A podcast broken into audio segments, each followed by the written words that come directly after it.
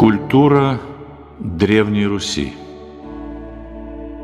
С крещения Руси начинается история русской культуры, утверждает академик Дмитрий Сергеевич Лихачев.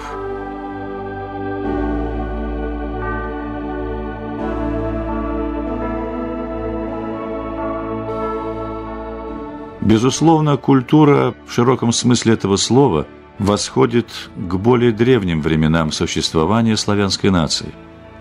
Однако свои характерные черты восточнославянская культура приобрела только тогда, когда христианство сменило собой язычество.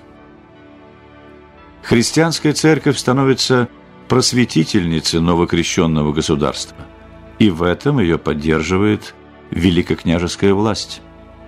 Летописец сравнивает князя Владимира с пахарем, который распахал сердца людей, просветив их крещением, а его сына Ярослава – с сеятелем, который засеял их книжными словесами. Из варварской страны на краю цивилизации вдруг появилась держава с мировой религией и культурой.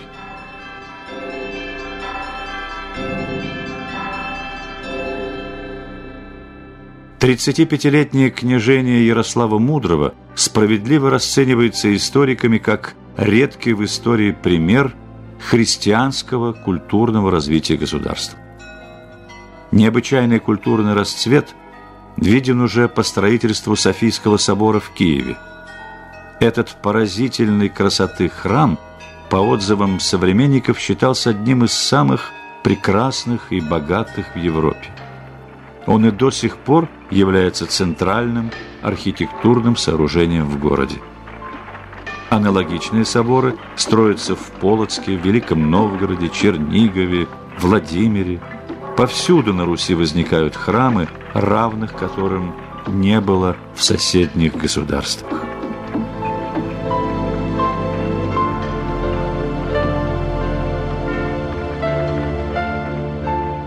Вместе со строительством храмов развивались и другие стороны древнерусского искусства. Храмы украшались фресками, мозаикой, иконами.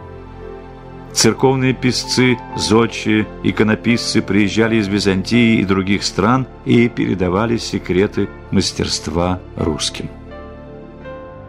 Вскоре русские мастера уже самостоятельно воздвигали храмы, писали фрески и иконы, которые приводили в восхищение иностранцев и вошли в золотой фонд мировой культуры. При Софийском соборе Ярослав открыл доступную всем библиотеку и ставшую благодаря этому чрезвычайно популярной.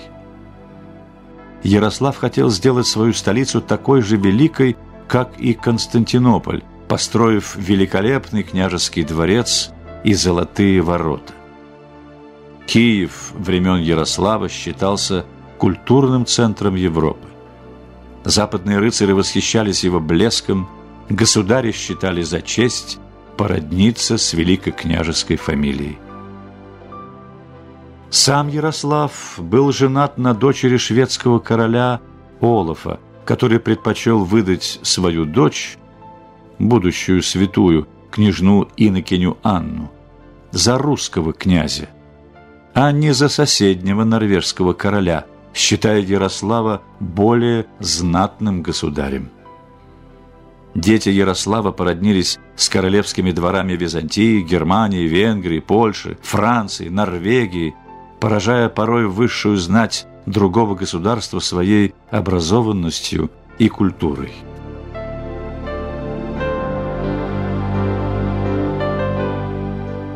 Так, например, король Франции Генрих I в 1048 году выслал в Киев посольство, чтобы просить руки Анны Ярославны. Согласившись на брак и приехав во Францию в 1052 году, княжна Анна поразила всех своей образованностью, тогда как сам король едва умел подписывать свое имя славянское Евангелие, которое привезла с собой русская княжна и на котором она приносила клятву верности, стало национальной святыней Франции. На нем в течение многих столетий клялись французские императоры. После смерти Генриха королева Анна долго управляла страной во время малолетства своего сына Филиппа.